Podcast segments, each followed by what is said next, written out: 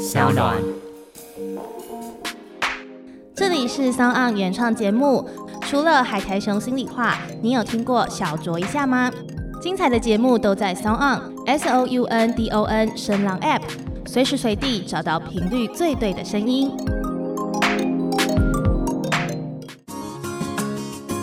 嗨，欢迎来到我的森林，我是很可爱又很可口的海苔熊。海苔熊心里话，在这里陪着你。Hello，大家好，欢迎来到海苔熊心里话。那在这个线上节目当中呢，我会替大家介绍一些有趣的知识，还有童话故事的分析。我们会不定期的在节目里面也会分享跟回复写信来海苔熊信箱的内容。哈，欢迎大家订阅我们的节目，在 Sound。然后上一集我们邀请了就是所谓的命理师跟自由撰稿人波瑟芬尼在这边哈，跟大家打个招呼。然后为什么要邀请他呢？哈，因为他是一个认真病人哈，就我已经很认真了，他比我还更认真。然后他的认真呢，使得他呃现在已经可以变成《冰雪奇缘》系，就是解析的非常非常清楚。你看了几次《冰雪奇缘》啊？第一集大概四五次，第二集我真的去电影院刷了三次。哇！这是所以大家当认真人有一个通病嘛，应该算是缺点，你就会花很多钱跟时间。好，我们现在这一集要讲《冰雪奇缘二》，所以等一下就会剧透喽哈。那如果你还没看的人，可以赶快先去看，那或者是你可以先暂停起来，然后等到你看完之后，你再听精彩的分析。然后包含有听上一集的人，我们上一集结束在那个有关于棋子的隐喻的部分嘛，哈。那我们等一下会先先从棋子的隐喻开始。好，一开始呢，我们先介绍一下这个《冰雪奇缘二》的整个故事大纲。其实它的第二集大纲讲起来比较简单一点，就是有一天的 Elsa 她听到了呃外来的一个声音，就啊啊啊那个声音哈，引领了她很想要去探索未知这件事。然后因为听到这个声音之后呢，她也回应了这声音，结果没想到他们家园就是那个城堡哈，就开始断水断电了，然后山火风通通来了。他就只好把人民都撤到山崖上面，然后他们一行四个人，包含 Elsa、Anna、阿克跟那个米米雪宝，哦，还有一只鹿嘛，麋鹿，麋鹿叫什么？Span，Span。啊，然后几个几个人呢？哈，就是三人加两呃一只动物加一只雪宝这样，那就踏上了所谓的解救他们国家之旅。那中间当然遇到北乌卓的这个原始部落的人们，然后也遇到了很多的魔法的精灵，然后最后解开了他的 Elsa 的身世之谜。这样子，好，就简单剧情介绍就是这个样子。好，那我要再呃稍微简单介绍一下所谓的呃融合分析一个经常用到的重要名词，叫做阴性力量跟阳性力量。上一集我们有提到。说，其实，在一开始就已经讲到，它是一个被阳性力量，就是刻板印象中男性的阳刚力量压抑的国家。Arendelle 本来是这样的国家。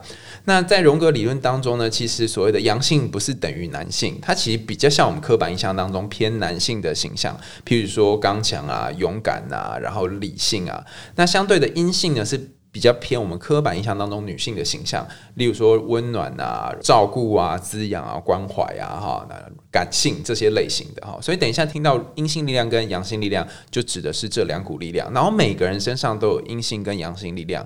如果你是男生，你同时有这两股；如果你是女生，你也有这两股。那荣格认为说，两个如果能够平衡，那你才可以比较好好的活着。但如果两个开始不平衡，你就要开始调整，呃，让它变得比较平衡一点。比方说，如果是一个太阳性力量太强大的人，可能他就会过度的理性，然后不通人情；阴性量太大的人，可能就会太过情绪化，然后这个情绪可能会淹没其他人。就像第一集的那个呃，Elsa，她拿她的冰雪，就她魔法力量，可能去伤害到别人是一样的。好，那个前情提要跟故事都讲完，我们先从棋子开始好了。呃，我们上一集有讲到嘛，就是 Arendelle 的旗子。如果大家这个听众看不到画面，我们简单描述一下它国家的旗子。简单来说，就是有一半左半边是紫色的，右半边是绿色的，然后中间有一个金色的番红花的象征。上面一集有讲到说，番红花是这个中东的花卉，怎么会长在这种北欧国家？这个也很奇怪。那我们有讲说，哦，紫色是代表皇室。绿色是代表 Arendelle 的这个家族，所以你看到安娜的衣服的代表色就是绿色。嗯，但是呢，这个女王 Elsa 即使贵为一国之君主，她身上的这个冰雪装就是蓝色跟白色，跟这三个颜色一点关系一点关系都没有。然后你如果注意她的衣服上面也没有番红花。哦，啊、安娜身上有很多的番红花，这一集还多了这个小麦，所以 Elsa 的身世之谜就就很简单啦，就是作为这个一国的女王，身上没有任何国家皇室的颜色，也没有国家的象征，可是她又像这个番红花一样长在一个原本不属于自己的地方。那上一集虽然他好好的在这个国家生存下来用，某种方式掌控或是呃限制他的魔力，这样。哎，对对对，可是他一直觉得我好像不是属于这，那到底这个番红花的归属之地在哪？就是第二集 Elsa 一个人大暴走的目的，要去了解这个问题的答案。所以你可以想想看，说你的生命过程当中有没有那种你觉得这个环境格格不入，或这个地方不属于你，你好想要去出走，好想要听从内心的某个呼唤，但你又没有办法放下。那个在唱那个啊啊啊的时候，不就是 Elsa 她一直觉得她好向往一个地方，可是她又无法放下现在的舒适圈，那就是这一集一开始的样子。而且这一集的标题，如果大家有发现的话，第一集的 Frozen 这个《冰雪奇缘》的英文标题是整个都是蓝色的嘛？但这一集是不是长不一样？对，如果大家有注意 Frozen Two 的这个 logo，你可以发现，诶，它下面下半部竟然多了灰色的东西，不晓得是什么蛙哥。然后我相信这应该不是为了省预算而做的决定。不是因为蓝色颜料不够这样？对对对，那我们大家都已经很清楚，Elsa 的这个代表的的属属性性就是冰跟雪嘛，就蓝色的这个很清楚。那这个灰色是什么呢？诶，这个就是编剧们埋了一个很深的梗，我们大家后面就会解答这个为什么要有两个颜色 logo 的谜题。嗯，那我们上一集呢，其实呃，先从剧里面的第一首歌来看这个故事嘛。那这一集我们一样也要做这件事情，因为通常这个故事里面第一个出现的东西就蕴含了大量的资讯，告诉你他今天要干嘛了。那在这个第二集的开头呢，是一首摇篮曲，是这个。呃，Elsa 跟 Anna 的妈妈唱的。嗯那我们上一集有提到，这个妈妈在第一集里面只有一句台词，就没有戏份，很快领便当了。这一集不是哦，这一集不仅这个有一堆台词，还唱了摇篮曲，然后后面还发现召唤的声音原来就是妈妈的声音。所以我们来看一下这首歌唱了什么。而且有趣的是，妈妈死后才开始有戏份哦。哎，对，嗯，所以可能有一些呃，不论是你内在的阴性，或是一个很重要的力量，它开始匮乏之后呢，才开始你的人生旅程。好，来看歌词吧。好这个摇篮曲哦，Always Fun 的第一句就已经讲了很关键的资讯，就是北风与海的交界，嗯，就是藏着答案秘密的地方。那我们在看剧的过程当中可以发现，就是呃，Elsa 就渡过那个海，到了终点去找答案嘛。可是北风是什么东西？诶，这就很有意思。我们等一下会来讲北风与海是什么关系。那这首摇篮曲基本上给了非常非常多的提示哦。第一个，他讲到了这个真相呢跟回忆有关，嗯，然后呢解答就藏在回忆当中，而且是藏在这个河流里面。那大家可能记得雪宝在去探险路上有讲了一个冷知识，嗯，就是水是充满记忆的，嗯，看起来这个。答案跟回忆跟水有很深的关系。嗯，那第二个提示呢，他就讲了，他说：“诶、你要的答案在水的最深处，有最真实的解答。可是你要循着这个声音下潜到水的深处，才能找到答案。同时，你要面对一件事，就是你如果走太深，你会被吞没。哇哦！所以跟第几一样，你必须有一些挑战，有一些冒险，你才能获得一些你要的东西。可是你也不可以 go go too far，如果 go too far 的话，你就会死。但是，好像你如果 go 不够 far 的话，你也找不到这个答案，所以它就很、很微妙。对对对。那这个歌词继续走下去，我们可以看到，在第二集里面跟第一集还是有一样的主题呼应在，就是讲了恐惧这件事嘛。我们讲说第一集主题就是恐惧跟爱的紧张关系。那在这首歌里面，他讲到就是你呢要找到这个水蕴藏的真相，你敢不敢用你最害怕的事情来交换？你敢不敢面对水告诉你的真相是什么？嗯。然后呢，他也讲到了，如果你没有先通过水的考验，嗯，你是没有办法回到安稳的陆地上的。嗯，对。还有第六个提示是，怎么样确定你走在对的方向跟道路上呢？他说你要 lost，lost 这个字有双关的意思嘛，你要迷路。嗯，所以我们看到阿克在森林里面就迷路了。嗯，哎，他唱了一首歌。Loss 同时也有失去的意思，所以你可能不只要迷路，你还要丢掉一些很重要的东西，才能得到你要的答案。所以，如果你现在对你的人生有一些困境或者是疑惑，那么呢，请你一定要记得一件事情，就是没有放手就没有获得，没有迷路就没有找到。这有点悲惨，有点那种花系列感觉，就是那种好多的悲哀、好多的悲剧都要先发生在自己身上。对，或者说有时候我们积极找答案的方式，跟真正有效的方式可能正好相反。嗯，哦。然后你真的可以获得答案方式，可能是你呃很难面对的，或是会遇到一些痛苦的，所以你才不敢去碰它。那在这个摇篮曲的最后一段，我就重复了第一段的歌词，他改唱了。他说：“这个回忆其实是妈妈的回忆。”嗯，第一段唱的是这是河流的回忆嘛，所以你也可以找到一个连接暗示，就是这个河流源头可能跟妈妈有很大的关系。嗯。对，然后呢，他也讲了这个妈妈的台词，什么就是“宝贝，欢迎回家”啊，所以他已经也告诉你了，Elsa 的归属之地可能在哪里，就是那个什么河流的源头，就是他归属之地，这样。对对对，大家如果记得的话，就是呃，阿托哈兰是他们要去找的地方嘛。那这首摇篮曲就在讲阿托哈兰这个东西是什么东西，嗯，所以它是河流的源头，是妈妈的回忆，也是 Elsa 回家的地方。所以最后一句歌词很重要，也是这一集我觉得很关键的主题，就是你要失去一切，可能才会获得一切。好悲哀哦！我不能不不失去就获得吗？诶，可能他要的答案真的是一个很深层的答案，所以需要用很重要的事情去交换吧。对，如果你想要一个很你很需要，就是很想要的东西的话，你得先放下你手上一些重要的东西，你才能够再去拿。因为我们以前都常听到那种什么励志小语嘛，啊，当你手心握紧，里面是空的，啊，你放开才能抓东西嘛。可你敢不敢放开？因为你放开，你原本那个握的东西就会不见了。放开可能不是问题，可是你握的如果是很重要的东西的时候，你敢换吗？对啊，你敢不敢？好可怕。所以呢，你可以从这首歌发现，就是这一趟。冒险可能不只是 Elsa 姐妹花的旅途，跟妈妈也有很大的关系。就是三个母女三个人走在这个路上，那这个阿克一向都是配角，所以你也可以发现，在这个剧里面的男生。好像都被某种程度的边缘化了，所以我们会说这是一个很很很阴性的故事哦。不过很有趣的是，大家记得第一集是一开始被阳性支配嘛，然后它其实非常缺乏阴性力量的，因为我们说要平衡嘛，对不对？那第一集稍微获得一些平衡，但是第二集它更大量把阴性的力量显现出来，让男性的声音越来越小声。你看第一集还有三个男生嘛，还有那个汉斯嘛，对不对？好，然后这集呢，等等爸爸都挂了嘛，对不对？第二集开头就挂了两个老。男人了，嗯哦，所以你可以看到那种挣脱男性束缚之后要投靠或拥抱阴性力量的那个意图很明显。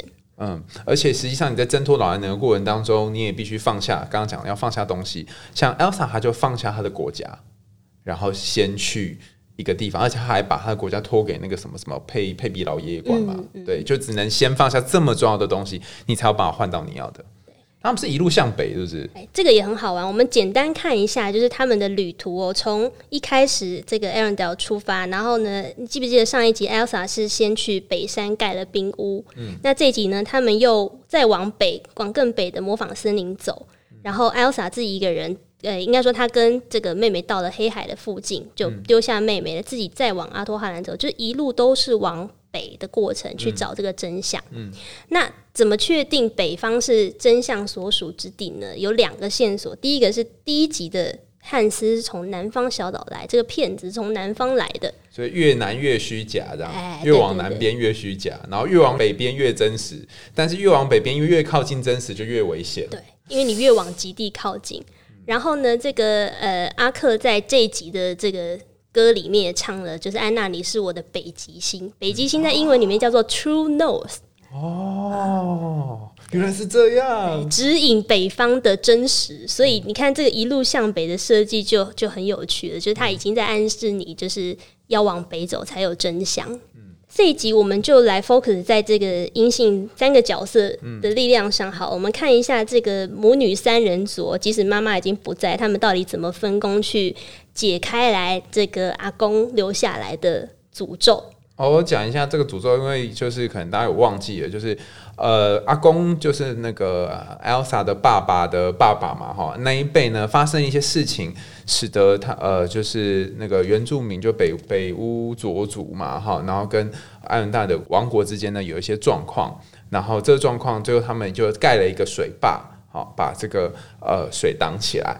那以我们第一集讲的那个概念，就是倘若水是一个情绪的阴性的呃柔软的象征，它把水挡起来，等于把某一种情绪力量挡起来，就像你压抑你的情绪是一样的。那这个压抑住情绪或压抑住自己感觉的这个结要怎么解？它的因为毕竟是阴性的力量嘛，所以我们必须靠三个女人之间的关系哈，有两个还活着哈，那他妈妈挂了哈，但他妈妈虽然挂，但是一开始就阴魂不散，到最后发现嘛，第第一幕就是她了嘛，对不对？好，那他整个故事都扮演引导的角没错，呃，我们第一集讲了这个，呃，有很多门的象征挡住东西。刚刚海苔兄有提到，那第二集两个诅咒要解，第一个是水坝，嗯，刚刚讲的水坝其实也是一种门嘛，挡住了水，然后再来是迷雾森林，魔法森林被迷雾罩住了，迷雾也是一种门。嗯，那 Elsa 自己要解的谜题就是我的这个魔法的身世从何而来？嗯，然后呢，剧组就很聪明的让这个问题三合一的一次。解完了，对对对对对。而且其实你这么一说，我发现 Elsa 还有一个门，就他的他那个门是部分压抑的门。还记得第一集，他就回到他的王国嘛，看似可以跟大家一起相处，可是他又有一点不属于这里的感觉。他必须压抑部分的自己，不能做真实的自己。所以他虽然回来的时候没有戴手套，但他还是有一点点门是关起来的，他没有全部打开。那他必须解开这个心门的问题。对。所以要开门要有什么呢？你可能要有一个钥匙孔，嗯，还要一支钥匙，嗯，确定这两个可以插在一起，还要有一个人转动这个钥匙跟门把把门打开，嗯，好，这个锁孔、钥匙跟开门的手，基本上就是 Elsa 母女三人组分别扮演的角色哦。简单讲一下为什么？因为妈妈在一开始就唱了这个摇篮曲，然后召唤的声音基本上到后来，Elsa 发现也是妈妈发出来的声音，所以这个一直不停在召唤他、提示他的声音，就很像某一种我们讲的神谕一样。对，那它就是一个钥匙孔，在呃吸引着 Elsa 去。把钥匙插进去，对，我这有个洞哦，你想不想要插进来打开我？这边有个锁，来开来开。对对对对对，嗯，对。所以呢，这个拥有魔法的 Elsa 就就被召唤了嘛，然后他就原本只是想要了解自己的过去跟归属，没想到这个竟然手上拿了一把解开大魔王的钥匙，所以他就到了这个妈妈召唤他的阿托哈兰，就看到了真相，等于就把钥匙插到钥匙孔里面。嗯，但如果已经看过电影的朋友会知道，就是。他看到了残酷邪恶的真相之后，他就被冻死了。嗯，就竟然就被冻死了，所以他其实没办法把那个真相带回来，让妹妹知道，然后也无法解开水坝的诅咒。对，就是光只有 Elsa 找到妈妈的谜题，就是钥匙插在锁孔上面，门是不会打开的。哦。所以这时候呢，Elsa 做一件事嘛，他就把他看到的真相发了一道讯号出去，给也被困在这个石洞里面的妹妹。嗯，妹妹看到之后，她做一个很重要的事情，她说：“好，我要去把那个水坝打掉。”嗯，因为当时水坝盖起来就是一个邪恶的阴谋，以为是爷爷要对北乌卓人好，结果竟然是要残害他们。嗯，所以 Anna 就是那个。开钥匙就转动钥匙跟门把的手，如果他没有看到姐姐给的真相，做出一个具体的正确的决策跟行动的话，这些诅咒不会被解开，然后 Elsa 可能也就冻死在那个洞里面，不会回来。嗯，对，所以你可以看到他们的分工是长这个样子。所以这边有写玉子神话跟童话嘛？那其实这个跟我们呃前几集讨论到童话故事一样，一开始。呃，英雄或是角色会被一个议题给召唤。小红帽就是一定要进森林救奶奶，而白雪公主她就是要离开她的国家，然后睡美人等等，他们都有他们各自的议题，就是有一个召唤。然后他们通常都会有一些超写实的部分嘛，魔力的部分，所以会有女巫有魔法，好，这属于神话部分。但是你有没有发现，这些故事都是真人，就他们是一个一些凡人们，不会他一开始就说我是个仙女，然后我要来弄一个童话故事，不会，主角都是真人，所以真人也很重要。所以妹妹在这整部片里面扮演的角色是什么？那个人到底为什么重要？哦，你可以看到，就是妈妈小时候她是可以透过魔法协助她做一些神奇的事情。那姐姐本身就有魔法嘛，所以这两种能力让他们有他们需要有魔法才能做的事情的使命在。可是有一些事情就是刚刚好，就是不需要魔法，所以 Anna 不能有魔法。他必须是凡人，对，因为他才有办法用对的方式去把这个水坝给打掉。哦，记不记得那个剧里面一开始讲，就是北乌卓人会借用自然力量，而他们的爷爷国王很害怕这件事情，所以他的任务就是让艾伦戴尔这些害怕魔法的人，可以亲自用借助自然的力量去解一个问题。哦，这就有点像是一开始艾伦道尔的人是他们想要压抑住魔法，呃，压抑住自然的力量，但现在第二集的结束是。安娜她开始可以学会去如何驾驭跟掌控这个魔法，或者是说，她不是叫那个石头巨人去砸水坝嘛，对不对？她等于是驾驭了石头的力量，而不再是压抑或者是害怕把情感面的或是魔法东西关起来。是，那这件事情 Elsa 做不到，因为她本身就是魔法哦，那就没有办法修正爷爷这个凡人当时抗拒或打压魔法的问题，所以安娜一定要由这个凡人来做这件事情。去修正当时的问题，然后这里就已经破梗了嘛，所以 Anna 的代表的元素就是土，因为就是那个巨人，还记得怎么样去跟这个巨人解开巨人这件结嘛？就是靠 Anna 嘛。然后刚刚有说，呃，Elsa 的代表是冰或者是水嘛，对不对？那这跟标题有什么关系呢？OK，我们刚刚讲的就是。Anna 是驱动石巨人达成任务的人。那你可以注意，Elsa 在驯服前面三个魔法灵的时候，唯独她没有去碰石巨人哦，她是害怕石巨人的，就像水很怕土淹嘛。哦，对，所以这个土呢，注定就是只有这个。Anna 可以去去实现。那我们在讲这些呃元素的时候，会讲到土是一个象征现实原则、很务实理性的东西，相较于水代表这种情感啊、灵性、抽象的东西。所以水是呃有魔法、有灵性的 Elsa 可以控制，可是土这种很务实、很理性的东西，不是 Elsa 可以碰的，要妹妹这个代表艾伦戴尔这个国家的凡人才有办法去处理它。所以务实的跟感性的、理性的跟感性这两个，把它 combine 在一起，就我们说要平衡，就会变成这一集的标题。哎，对，嗯，基本上可以这样子讲。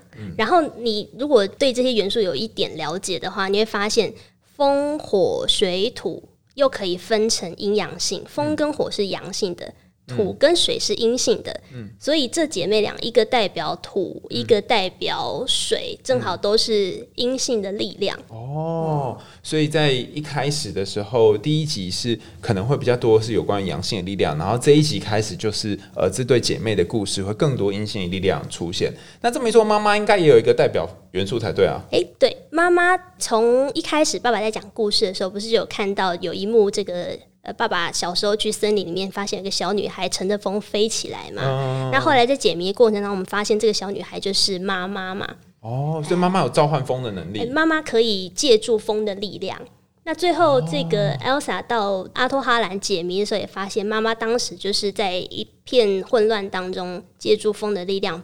救了爸爸一命哦。那妈妈怎么把声音传递给女儿的呢？那个声音也是要用风、用空气才把它传。然后他们一路上都有一个那个指指路的东西，就是那个枫叶嘛，对不对？他们就一直就就说啊，往这里去，然后枫叶就往那边去。对对对。所以他妈妈从头到尾就是勾引人的角色啦，哈，就用各种的枫叶，用各种的风来指引他们前往北方，这样。然后你看那个风也不能有形体，就像妈妈她的暗示不能很直接，她不能化成一个鬼魂出现。艾 Elsa 说：“哎，女儿啊，你赶快到阿托哈兰来解救这个谜题，因为这个就已经露底，就没有让两个女儿做他们该做的事情。哦，所以风是唯一一个元素是没有形体的。”所以，可能你人生遇到一些困境的时候，那些没有形体的东西，或者是没有办法被你看见的东西，才是真正重要。那你可以想想，那个心中勾引你去的那个啊啊的声音是什么？或许就是你妈妈，或是呃某一个人要给你的神谕。那同时，像有好多人，他是呃从小是单亲家庭长大的，或是早就失去了一个人，早就失去了爸爸，早就失去了妈妈，或失去了爷爷，失去了奶奶。可是这个看起来死掉的人，他才开始真正的活。也就在这一集，妈妈才开始火嘛。对对对。那前一集她只有讲一句话，所以如果你身边有一个很重要的人过世了，那可能当你去面对你跟他的议题的时候，他才在你生命当中重新又火起来。我在看这一个设计，觉得很震撼的地方是，有时候我们以为的解答可能都要很实在、很合理，嗯，或者是很很可以被逻辑推论。但是你看这一集，他们在发的东西都很虚无缥缈，又难以理解。可是你就是必须要跟着这个什么蛙哥啊的东西，才有办法找到答案。嗯，对。好，然后讲到这个很虚无缥缈的东西，就不得不讲到那个意识跟潜意识。我们这期最后要讲一件很非常非常重要的概念哈。我们第一集就讲到门嘛，对不对？那第二集安娜进入了石窟，然后 Elsa 进入了冰窟嘛，对不对？在童话里面，我们有隐喻说，当你进入一个洞或进入一个呃密闭的空间，就像是进入一个子宫一样，你可以从当中死亡，然后重新新生。所以安娜跟 Elsa 都在里面死过了，然后后来又又出来。安娜是呃雪宝挂掉嘛，所以她心死了，然后好难过。姐姐也死了，对，姐姐也死了嘛。姐姐在里面冰窟里面就解冻这样。哎，对了，我很想知道，那姐姐她为什么会冰冻啊？她不是有魔法吗？自己被自己伤害。大家如果注意一下这个 Elsa。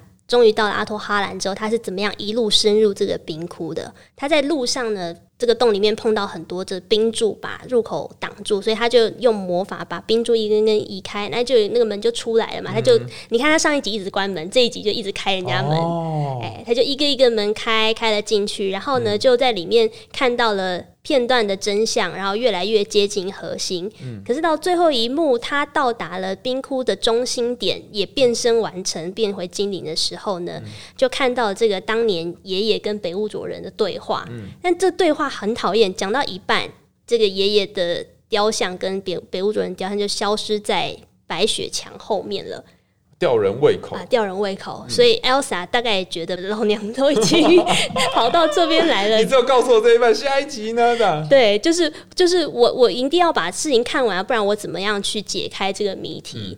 所以 Elsa 做一件事情，他把那个白雪墙炸了一个洞开来，跟着爷爷还有北屋主人的雕像下去，去看发生什么事。这个不是门哦，是墙被他炸一个洞出来哦哦，所以看起来他进到一个本来没有要给人家进去的地方。就像很多的童话故事里面会有那种禁忌的房间、禁忌的森林、禁忌的什么。你如果去看其他的故事，只要你一进入禁忌的地方呢，那你的路就走一条，你会接近死亡，或你会受到很严重的惩罚嘛？对，所以 Elsa 掉到那个洞里面之后。把故事全部看完了，但是整个人也被冻住了，就不能动。对，所以他就传了一个讯息给妹妹，然后这个讯息刚好是两个人都在洞里面才有办法接收到的事。所以就呼应到最开始的那个歌，就是你必须走到够深的地方，但又不能太深，因为太深你会死。然后，当你放掉了所有的东西，你失去了一切，两个人都挂了，妹妹最爱的雪宝挂，然后姐姐也冰冻了之后，那一个最重要的讯息，连接理性跟感性的这个讯息，还有真相的答案，就是那个当年发生的事情，才能透过风，然后传到。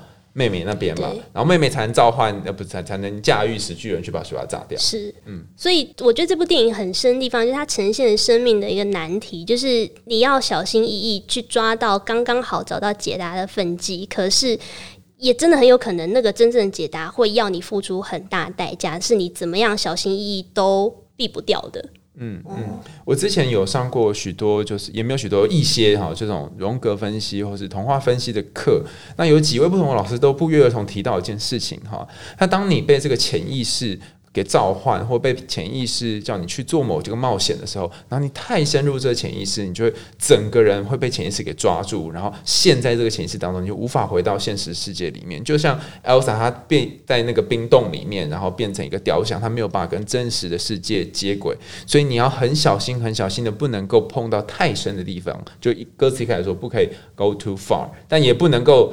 呃，太短哈，要一一点点发，又不能太发，这样。对，而且很重要的事情就是，你还有一个人在外面接你的讯号。对，所以如果你要踏上你的冒险跟英雄之旅呢，请你一定要找人陪伴你。同样的，倘若你要面对你人生必须要去触碰这些好困难、好困难的问题的话，请你要找同伴。你看他们这个这么困难的故事，然后一次解开三个的故事，他都需要靠两个女主角，然后阿克嘛、麋鹿跟雪宝这么多人。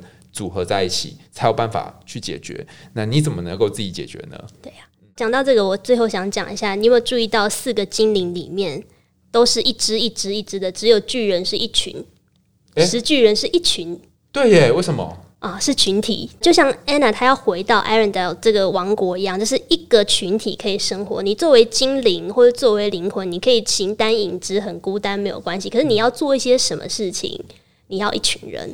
哦，所以你你要解开事情的谜团哈，势必要经过分散。大家记得要进行到一半，大家就是都走散，走散你才能进入自己内心深处，孤独才能找到答案。但是找到答案，你势必要回到人群里面，才能真正做一点真实的事情。哦，对，不然就会有点危险。